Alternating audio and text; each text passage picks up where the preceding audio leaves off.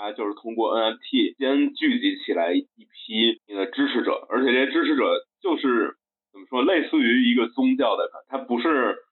呃怎么说，不是你通过大规模的投放你这个东西来吸引到的，相当于 Web Two 是一个从点到面、从上到下打的一个过程，但是 Web Three 里面可能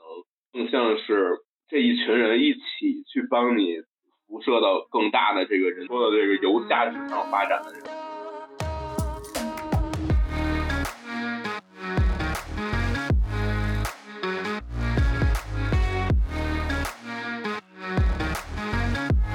Hey guys, GM GM，欢迎来到这不只是个 JPEG，那这是 JPEG Podcast，我是 Justin。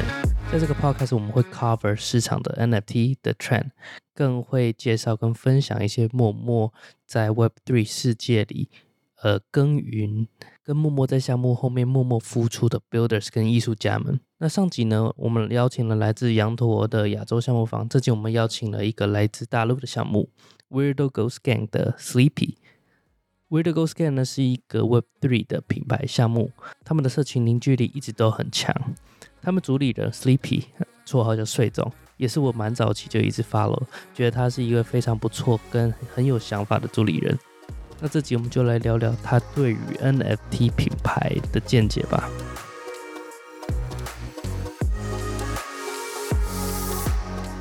那我们在开始之前，我我就来问一下，就是可不可以就是 introduce yourself，就是嗯，你是做什么的？然后你的一些背景，还那个你怎么踏进这个 Web Three 的世界里的？好的，好的。嗯，我是呃九八年出生的，然后在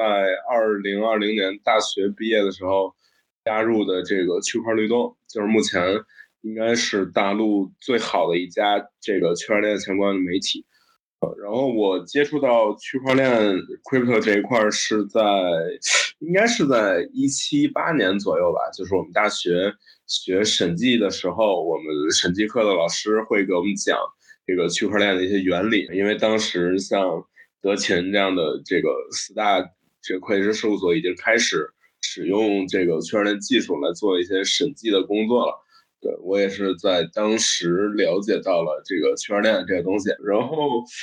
二零年大学毕业加入律动以后呢，负责像这个发快讯，然后写一些这个报道文章这种。当时看到这个 N NFT，然后让我觉得眼前一亮，就是因为我。我之前的理解，之前的认知就是，这区块链就特别特别多的代码，特别多的金融化的东西。但是 NFT 就让让我看到能承载很多关于这个像文化层面的一些东西。未来 NFT 可能是一个大趋势，然后是一个会让很多人感兴趣，然后会让很多人因此了解 crypto 行业的一个方向吧。对，所以就在当时。开始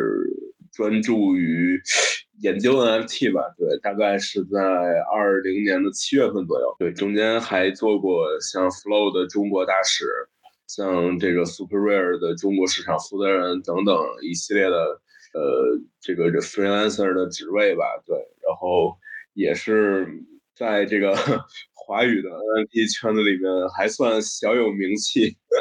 呃，然后这个。今年年初的时候，也是做了这个 Virtual Ghost Gang 小幽灵这个项目，然后呃也得到了一些朋友的支持与认可吧，就，还是挺开心的啊。你刚刚有说到你是念呃你的背景是在你大学是念审计是不是？对。那那那审计跟区块链是有是有共通点吗？还是是有什么特殊的就关联性会让你的？导师会说：“哎，就是介绍到区块链这一个，因为审计其实有很多工作是，呃，怎么说呢？是去检查一个公司是不是诚信的啊。然后，呃，当时像德勤这种，就在比如说抽评，就是去抽查这个公司的一些记账凭证啊，然后这些工作。”他们是放到这个区块链上去做的哦，所以所以难怪区块链其实就有点像是一个记账本，然后刚好又跟呃审计的工作内容很像，所以它刚好这就是那个关联吧？呃，对，是这样吗？差不多，差不多。对，你说你在 freelance 的时候都是呃从事一些。像是那种媒体，是是媒算媒体人的职业吗？呃，对，差不多媒体运营相关的这些职位吧。当时在 Flow 就是做呃社区大使，就会写一些文章啊，然后呃去组织一些社区活动。对，然后在呃 Super Rare 这一块儿，就是会做这个中文的这个微信公众号的运营，然后包括呃中国艺术家的筛选，然后举办线下的画展这些，对，也算是一偏运营的岗位。那为什么在就是在您在运一个社群之后，会有一个想法是说要做呃 Weirdo Ghost Gang 这个项目？这个。说来话长，没事，有因为因为我我自己就是我还有另外三个这个中国的加密艺术家，这个悠悠、Riva 还有 Nick，我们四个人发起了一个 Weird DAO，对，里面就是大部分来自中国的，就是可能目前能叫得上名字的加密艺术家，就都在我们这组织里。情况就是我们之前每个人都自己在外面。相当于单打独斗去宣传自己的呃作品啊，然后去获取粉丝啊，获取支持这一块儿。但是我们发现，呃，作为怎么说华语的创作者，就是话语权还是比较低的。呃，我觉得可能多种方面的原因吧，就是什么语言问题啊，或者说思想观念问题、时差问题等等，就会让我们。就是一个人的力量很难往下走，所以我们发起了这个 Weird DAO，想要抱团儿，啊，然后我们发起的时候，可能，呃，加密艺术已经是有点由牛转熊的那个趋势了，对，它其实和那个头像系列的那个牛市还是挺不一样的，对，就艺术可能就是 Beeple 三月份火了那一波，然后之后就一直。走一个下降趋势吧，到现在也是冷的不行。嗯，呃，包括当时说很多很多说会想要帮助我们一起往海外打的一些人，就会就就比如说，呃，之前说会把自己的一些投资的呃被投企业来介绍给我们，互相合作，然后这样这样获取一些更大的曝光量的这种，也逐渐的。在关注这个领域啊，然后我们其实这个道内也经历了一些事情了，就是大家也越来越觉得，可能我单纯的这样为爱发电，然后呃，就是也没有啥回报，就感觉就不仅仅是那个能不能卖作品赚钱，而且还有这个关于名气或者说是知名度这种东西，也是感觉。好像没有起到很大的帮助，对，因为在这个以头像类 NFT 为主导的这个 NFT 牛市里面，没啥人关注艺术，没没啥人关注这种纯的艺术类的东西，还是在关注头像类的这种现在叫艺术消费品的东西。所以我我们当时也也产生了一些这个分歧吧，就是可能有一些人。我会不太想去尝试往这方面做尝试，但是有些人就觉得应该去迈出商业化的这一步啊，反正也是在也是在道内摇摆了很久，对，然后，嗯嗯，怎么说呢？我还是觉得还是要先把知名度先做起来，你才能去更好的进行自己的艺术创作嘛，所以我就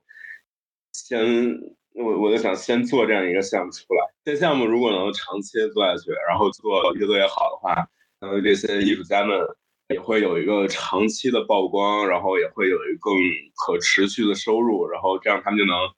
去创作更好的艺术作品了。当时其实是抱着这样的一个想法去做的这个项目。哦，那那你们自己是算是艺术家吗？因为我你刚刚有讲说您的。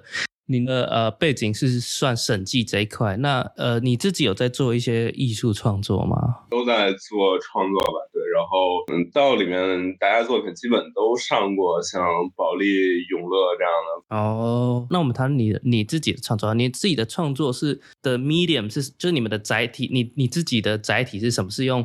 用呃 NFT 还是数位创作，还是属于呃实体的那种画布啊、油画啊之类？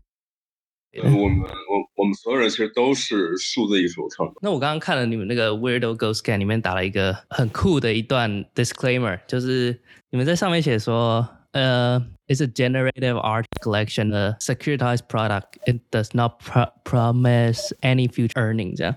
那我觉得很酷的是，你们把这些 not financial advice 的东西打上去，像 no play to earn, no on-chain game,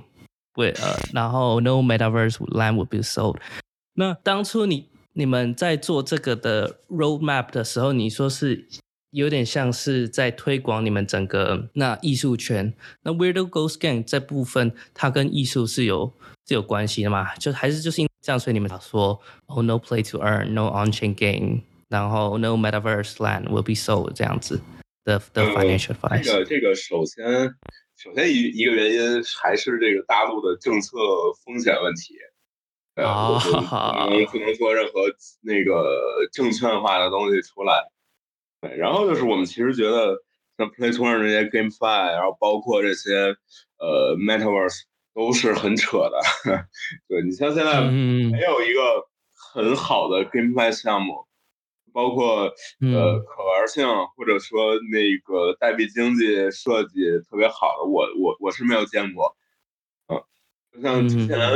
呃，怎么说呢？大家可能会觉得说 GameFi 就是完全的一个一个金融的一个项目，就其实和 Game 没啥关系，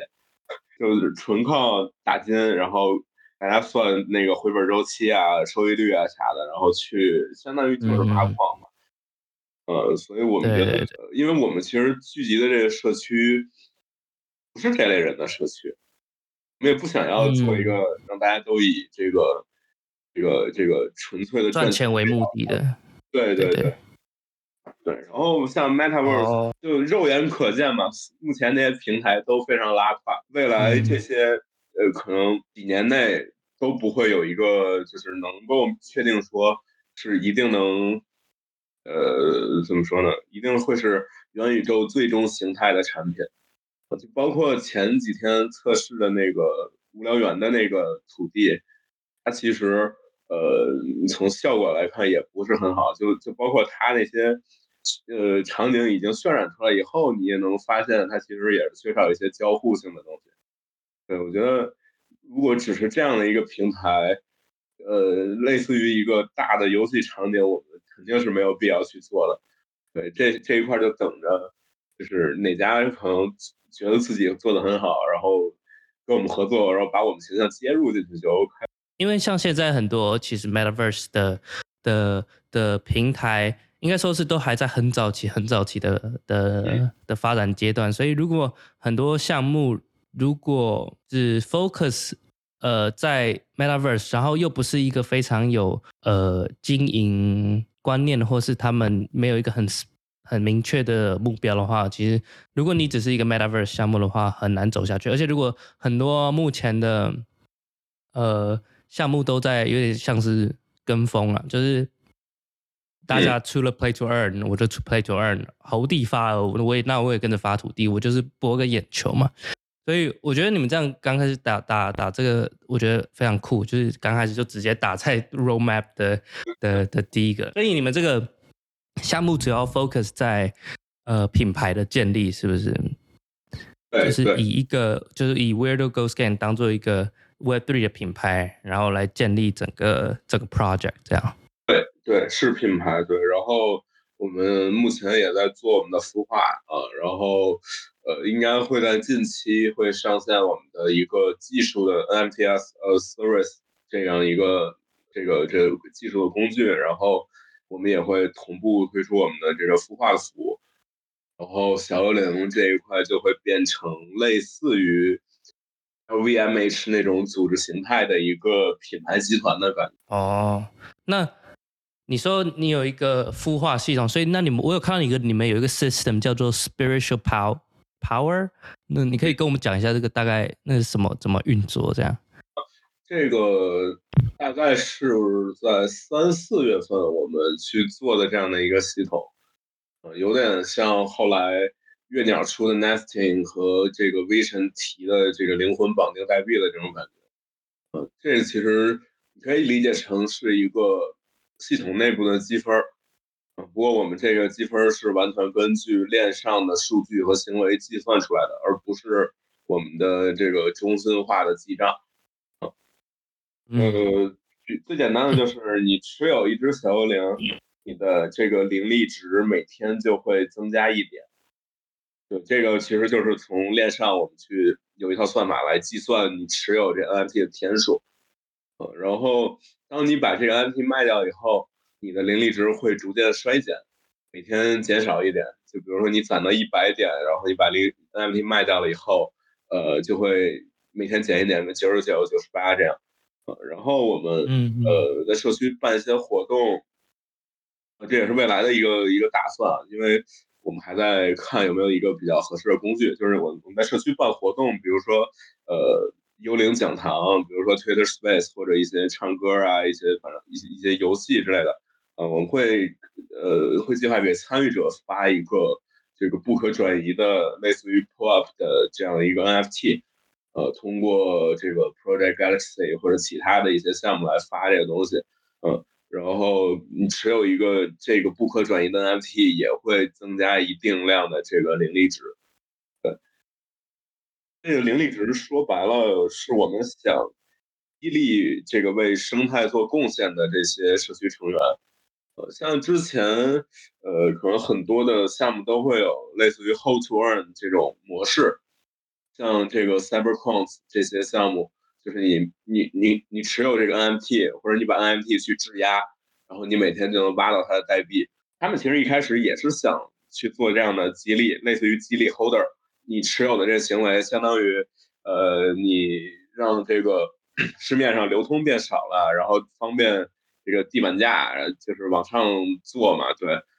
其实也就是对这个一。这个这个生态系统一个贡献嘛，算是对。但是我们会觉得，如果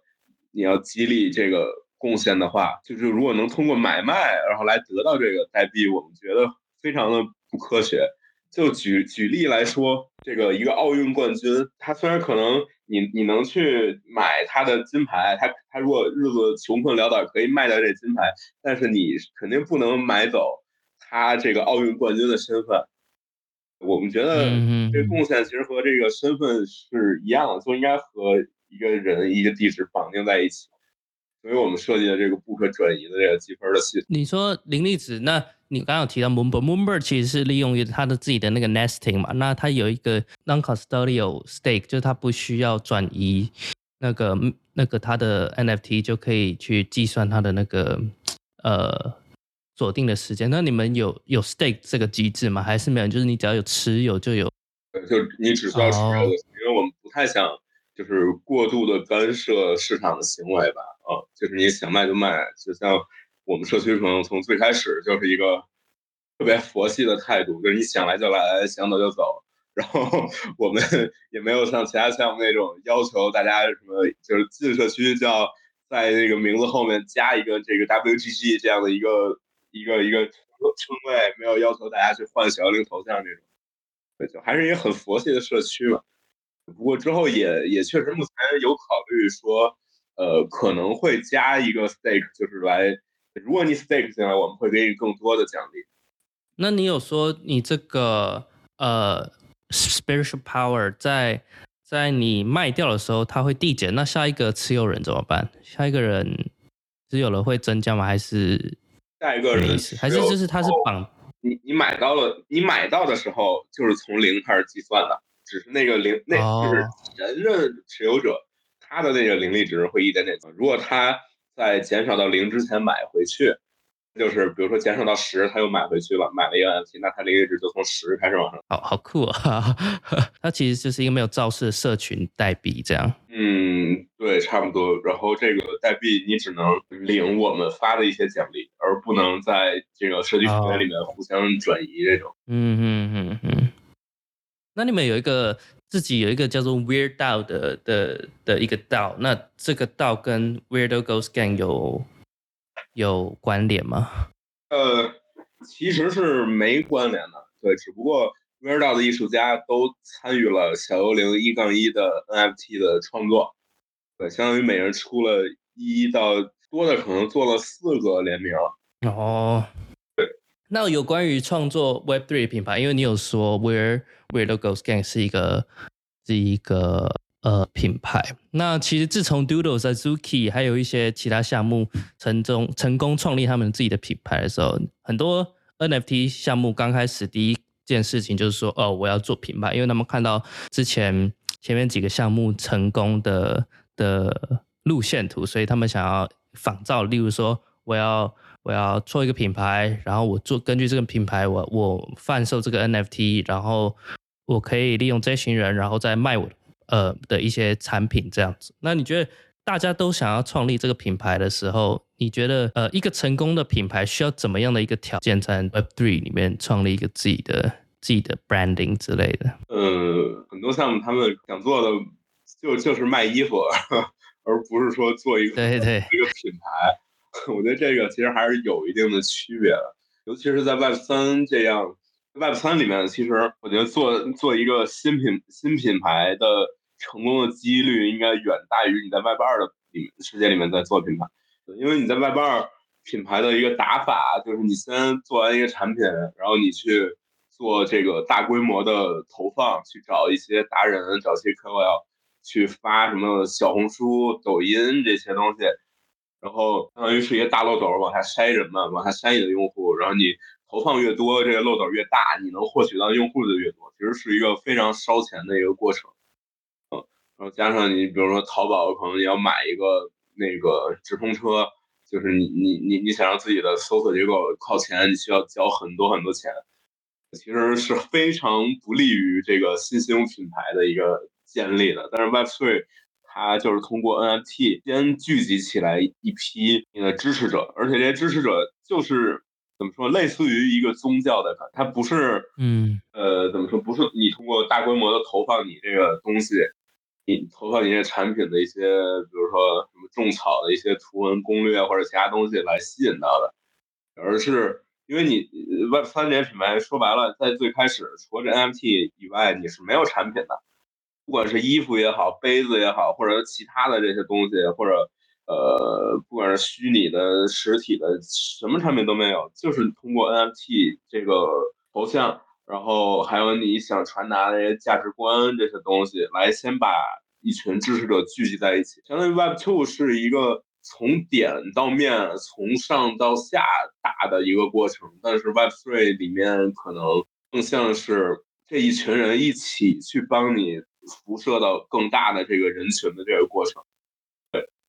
就是嗯，我们常说的这个由下至上发展的这样。嗯，因为因为就像你说的，我觉得很有道理。就是像你在 build 一个品牌的时候，我觉得分两种模式。假如你在 Web Two，呃，像比较像第一种，有点像是各个大公司的，就是那种很大巨头 Web Two 的公司想要进 Web Three 的时候，就是他们利用呃他们原有的资源再打进去。可是 Web Three 比较。呃，Web Three 的有点像是 bottom up，就是从从社群先有一群社群的人，然后这群社群的人有一群的共识之后，品牌的这个形式出来。就像我觉得你们有一个 merch，我觉得做的非常有创意，因为我觉得一个很很成功的品牌就要有一个非常 iconic，非常你一看就知道哦，这个是 Where the Ghost Gang 出的 merch，就是你们有出一个类似。麦当劳的纸袋，然后上面涂那个 呃一个 Where the Ghost Gang 的的图呃表情这样，然后发送纸袋这样 是是做那个，因为这也是我们 NFT 一个 trait。就当时在设计这 trait 的时候，就是因为就就很火嘛，币圈一个梗，就是你熊市就去麦当劳打工，然后正好那个麦当劳的 M 倒过来之后就是一个 W，就是 Where the Ghost 的那个第一个字母，我们就直接。做了这样一个设计，对，但是为了避免那什么侵权或者啥这种 IP 什么的，我们都对外说这是一个我们的头套，对，那是一个 W，不是麦当劳的 M，对，然后我们那个我们衣服也是最近给我们 Holder 空投的，呃，然后呃那个纸袋子就是我们的这个包装袋，对，然后大家收到之后也是。就是也挺让我们惊讶的。我们本来还想就是组织自己号召一下大家去做一个套头上，然后去拍一下自己穿搭这样一个活动，但没想到大家就自发的去做了这件事儿了。我们也挺也觉得挺好玩的吧。哦，所以你的都是免费的吗？我们目前的这个衣服是免费的。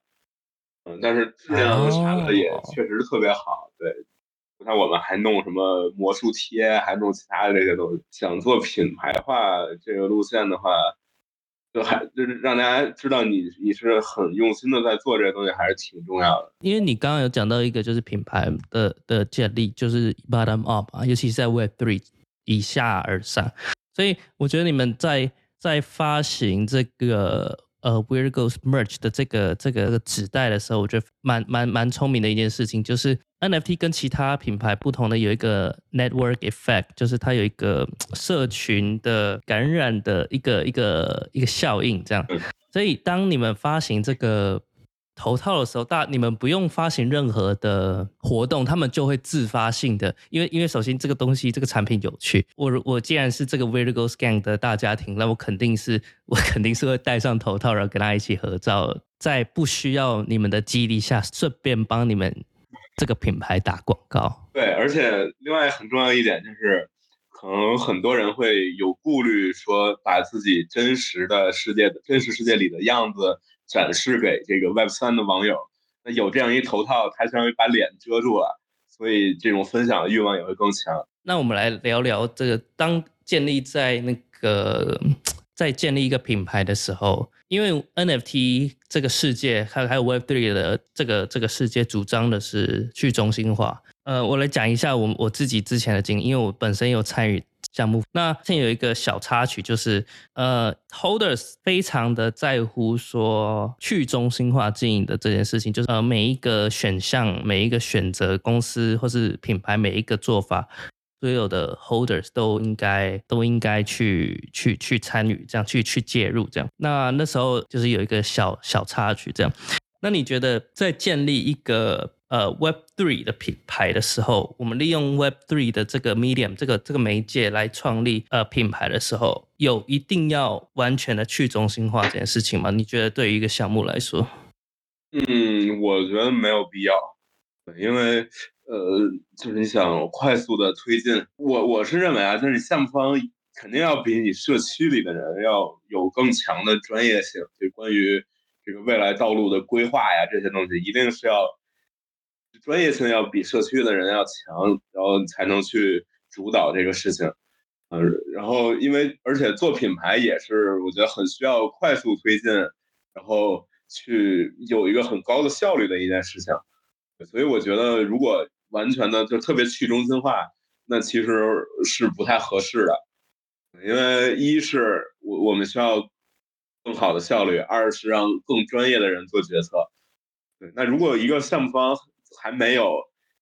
那个社区成员专业的话，那我觉得要么别做了，要么把那些社区成员招到你们的团队里面。像有 manager 有领导人这件事情，已经是已经经历了好几百年了，这是这就是已经是会成功的模式。那我相信，不管是在 Web Two 还是 Web Three 里面，有成功会成功的话，就一定有它的道理在。就是我立我我 hire 一个人，然后以这个人或是公司的治理人 CEO 去 manage 身下面的所有人的话。以公司执行面的话，如果你完全去中心化的话，容易一件事情就是，当你在执行决策的时候，很多人在干预的时候，对你的那个 CEO 或是是，不管是项目方还是 Web Two 的 Company 的的主理人，在执行决策面的时候，很容易被干涉到。对，那这样的话，对于一些公司来讲的话，呃呃。决策会绑手绑脚了，就像就像我觉得，像假如说，如果 Steve Jobs 贾伯斯或是一些 Tesla 马斯克他们那些大老板，如果每一次都要听每一股东的人来影响他的决策，那我相信他不会有他们现在的今天这样。同意同意，我们所说的就是我们的去中心化，其实体现在。我们会把这个小幽灵，就是每个形象的版权给到持有者。对，在这块儿，他们想用自己持有的小幽灵去做任何商业行为，我们是不做干涉的。但是我们自己团队一定要有有一条自己主导的主线在发展。关于监管这部分，因为你也刚刚提到说，你们的 roadmap 打的这些，其实是要为了避免掉监管这部分。那中国在对于在虚拟货币或是数位资产监管是目前是什么样的表态？呃，对于加密货币怎么说呢？就是你不能把它当成货币，然后就是你不能用它做什么支付、结算啊这些东西。但是你个人炒币，说白了就是不受保护。对，可能就是你你你也能 get 到他这个意思，就是炒币盈亏自负那种感觉嘛，就不受国家保护嘛。嗯，然后 NFT 这块儿其实感觉比较比较暧昧吧。啊，就是因为我我是觉得这种文化相关的东西是国家会在未来大力支持的，啊，尤其是又这个 NFT 又和文化有关，又和新消费有关，我觉得是会支持的。然后中国目前 NFT 有一个很很中国特色的东西叫数字藏品，我不知道你有没有了解。数字藏品，对，在在大陆叫数字藏品，然后它用的链，呃，大部分在这那个智信链这种联盟链里面，而不是像以太坊这样的公链。那它里面主要是什么？里面很多是，比如说什么某个博物馆去把一些文物那种三 D 扫描一下，然后发个 NFT，然后或者一些品牌方去。围绕自己品牌创作一些一些一些数字的作品。前期啊，在在最初期的时候是不让开放这个二级的交易，啊，就是你买完就完了，然后也也不能再交易、再转卖或者怎样的，就完全是一个消费品的感觉。嗯，然后在后来到到现在，可能呃，一是像支付宝。然后腾讯，哎，腾讯有吗？我我想想，反正就是他们之前会限制说，你这个数字藏品要持有超过一百八十天才可以转赠，呃，就还它还不叫交易，是叫转赠，你可以去送给其他人。当然，你如果现就是私下通过一些一些其他平台。去去去交易，其实他也查不到嘛。对，名义上说是转赠，然后到现在这些转赠，这些也也到到可以转赠的期限了。加上一些呃交易平台，就是也开放了二级市场交易。呃，目前之前被人炒得很凶，啊，就是基本上可能几十块钱的东西能炒到几万块钱，也造成过一些不太好的社会影响，比如说很多人。呃，卖房去炒 NFT，然后亏的啥都不剩，然后大学生去借贷款来炒 NFT，这种反正社会影响都不是很好的，也算是整顿了一下。后来啊，然后现在也有一些这个平台，呃，比如说在 Conflux 链上，就是国内一个就是比较比较特别的一条公链嘛，它在国内，但它是合规公链，就完全是是是通过这条链来发展。NFT 相关的业务了，基本上，然后就是需要验证什么身份证啊，然后什么你需要用人民币结算啊，这种这种东西，不让用公链的一个很重要的原因是反洗钱的这个事儿，他怕这个大家通过 NFT 洗钱，通过加密货币洗钱，呃，所以说如果在这个支付手段，比如说限制成人民币，然后做好这个 KYC 实名认证之类的，我觉得。呃，未来可能中国的这个还会再放开一点，不过这一块儿可能还是要观察像香港、海南这样地区的一个政策走向吧。对，因为其实算是一个实实验的地区吧。因为因为我最近有看到那个上海市有发一个什么数字经济发展的“十四五”规划，就是有关于推动。他支持企业探索非同质化代币这件事情，因为可是中国对于区块链，呃，在虚拟货币的表态比较像是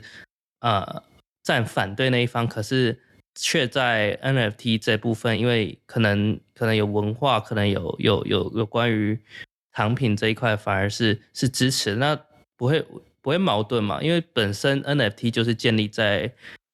区块链跟你也需要数虚拟货币来进行交易的部分，就怎么说呢？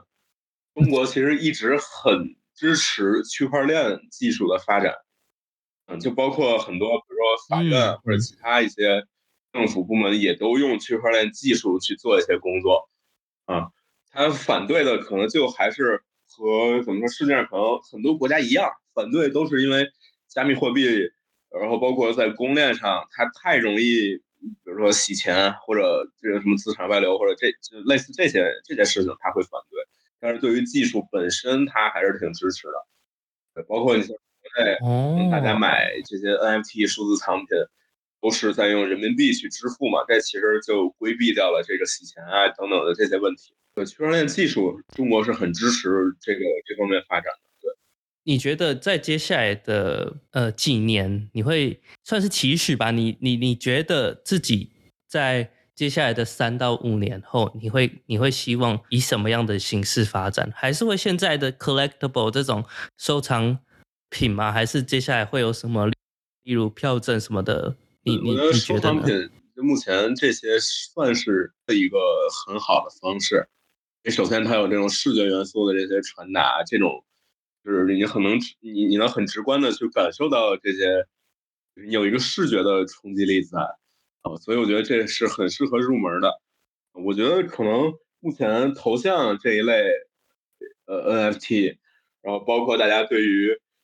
呃，怎么说呢，审美受到这些头像的影响，也会产生一些变化。我觉得很呃，就很像当年的那种波普艺术的感觉吧。啊，就是头像 NFT 的逐渐的这种发展啊，也会让大家审美产生一些变化。包括很多人现在可能去。买一件艺术品或者买一件其他的画儿啥的，首先会想这东西适不适合我来换成头像。对，这其实是一个很好玩的一个事一个一个情况，就是对它真的头像这东西，你说它艺术性有多强，它其实也也说不好嘛。对，就是能够对我们人的这种审美啥的产生一些影响，在这个基础上，然后这些头像又能。又能类似于去帮助品牌去占领一块阵地的这种感觉，然后在在在之后，在此基础上，然后每个社群不断的发展之后，可能会会有更多的应用，不管是像你刚才讲票务或者其他的应用场景，然后也包括还有什么金融化的，或者说一些涉及到呃证书、教育等等相关领域。在 NFT 火之前，区块链。就是让很多人把很多人拒之门外的一个原因，其实就在于大家会觉得这是一个非常艰深的东西，呃，就是我可能我怕我看不懂，所以我就不去看区块链。那 NFT 这一块儿，我觉得首先这些呃收藏品、头像、艺术品这些东西是能够让大家去看得懂的，呃，在这个基础上会把大家吸引进来，然后再向比较抽象一些、没有这种具象化概念的。用场景去发展，我觉得这样是一个很顺畅的路径。那那你觉得，因为像你刚刚你讲的，就是大家一些不太了解 NFT 的人看到，嗯，看到图片或是比较因为比较具象化，如果像你们在交易虚拟货币的话，就是我们就是在其实就是在交易一个 token，所以根本不知道长什么样子啊。那如果这些这些 normie 这些新手在进入这个呃圈子里的话，那你觉得一个品牌要怎么吸引这些人？就是我要怎么像，假如一个品牌要做大，我不可能只局限在 Web Three 世界里面的人嘛。我我不管怎，一定要把它拉回 Web Two，因为目前对对于 NFT 的市场来讲，人就这么多。那我们要怎么利用你的 IP branding，或是你的你的图像、你的一个品牌来吸引更多呃不是这个圈子里面的人？如果如果是你们的话，你们会怎么样去去去规划这件事情？这个事情，首先我觉得最能吸引这个圈外人的一点，就是你这个图片得好看，这是其实是最直观的。如果你这图片很丑，那圈外人就他本身就看不明白，就就不太能懂 NFT 是啥，然后大家每天在吵什么，他如果看图片也很丑，那自然就没有兴趣再去了解。所以我觉得这个图片。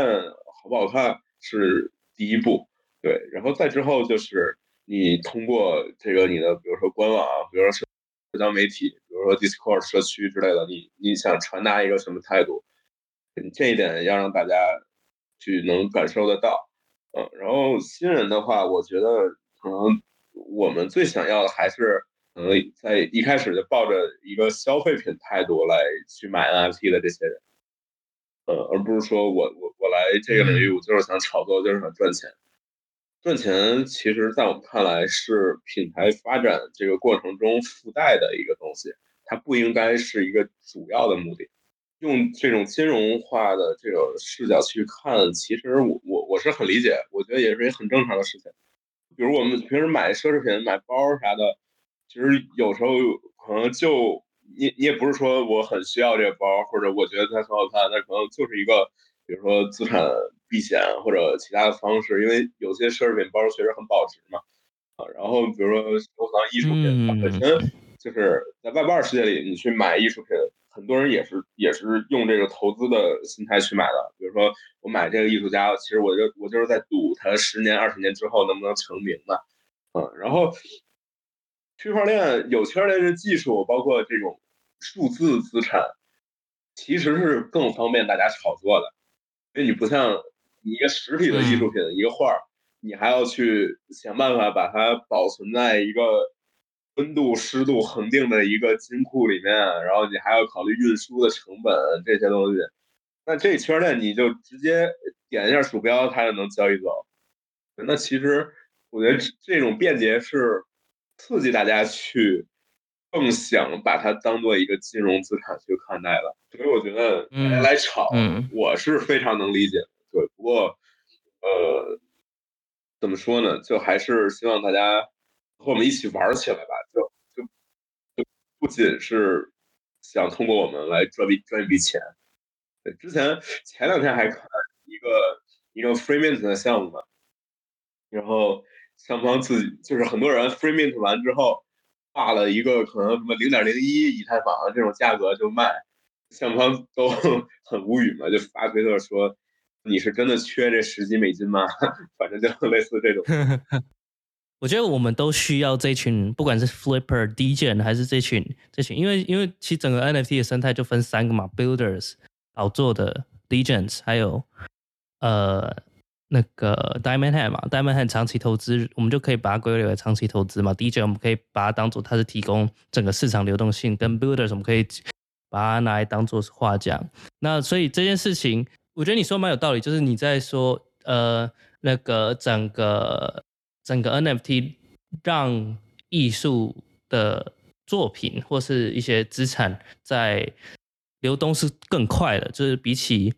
线下实体传统的艺廊的话，因为其实我不知道你们知知知不知道有一家艺术家叫 Damien 知道。对，然后 Damien Hirst 他创他有一个项目，就是有一个点点的很多点点的那个，我忘有点忘记那什么。然后他发行一万个，然后他有我忘记他发行几个，然后他发行一个数量。然后呢，他我觉得他发行这个时候，他设立了一个好像是你在八月之前，然后你可以有一个选择，你可以把你的 NFT 烧掉，然后他就会寄给你。一个实体的画作，那我觉得他做了一个传统伊朗没有做到的事情，就是 Damien h e r 在做这个 NFT 的呃发售的时候，他不会只是让你只有一个 NFT，他会给你一个选择，你就说哦，你想要实体好，那你就你就 burn your NFT，你可你可以拿我的拿我的实体，你不这样子的话，它有一个好处就是它可以。更能可以吸引到 Web Three 的人，因为 Web Three 的人搞不好根本平常根本不太知道 Damien Hirst 是谁，他只知道不大部分的传统伊朗才知道。那他可以利用 NFT 的这个 medium 这个这个这个载体这个媒介，利用然后来这个玩法来吸引更多的的持有人，就是可以更更曝光，因为你你有选择嘛，你可以你可以选择去买。其实我觉得他这个机制我觉得挺好玩的，这其实就是一个算是一个博弈嘛。对，因为在我们都知道，艺术品其实它的价值和它的这个稀缺性还是很有关联的。其实就是让大家在是有更多人会持有 NFT，还是有更多人持有实体的版画嘛？我身边好多朋友，他们其实就是买两个，然后烧一个留一个。我觉得这个还是挺有意思的。对，对，不过对于艺术家发这种。几千份的这种艺术类的作品，我还是保留一个我自己的态度吧。我觉得可能他们这么多其实是在稀释自己的艺术价值，因为太多了，五千多份我觉得版画一般就十几份那上百份都算多了，开始发了几千份我觉得有点欠考虑吧。而且很多其实画作的话，搞不好也不是他们自己画的，是他们的工作室来画的。对，那艺术家哪有自己画的？让自己出地，让工作室就自己出一个想法，然后剩下的让他们去做执行。那最后，最后我们来问你一个问题：，一个你你觉得你希望接下来你们的项目 Weirdo Ghost Gang，接下来的三到五年后，你希望它发展成怎么样的一个项目？怎么说呢？从发展节奏上来讲，我们感觉 Doodles 是一个很好的标杆吧，就是一步一步稳扎稳打的这样发展。然后三到五年，我我是希望能够成为一个。Web3 里面能够就世界范围里都能够叫得上名字的一个大的，甭管是品牌集团也好，还是孵化器也好，我我希望能够做一个全球都很知名的一个项目，然后是一个由中国团队主导的一个项目。对，因为可能上一代老币圈人。这个中国团队可能给不管是中国还是外国都留了一些不太好的印象吧。我们希望能够去扭转一下，然后也能够改变一下 中国团队目前的一些话语权的问题吧。对，啊，确实确实。好，谢谢，在这边谢谢这一批来我们的。后面反正你还想聊，随时找我都都 OK。哎，好好好，拜拜，拜拜。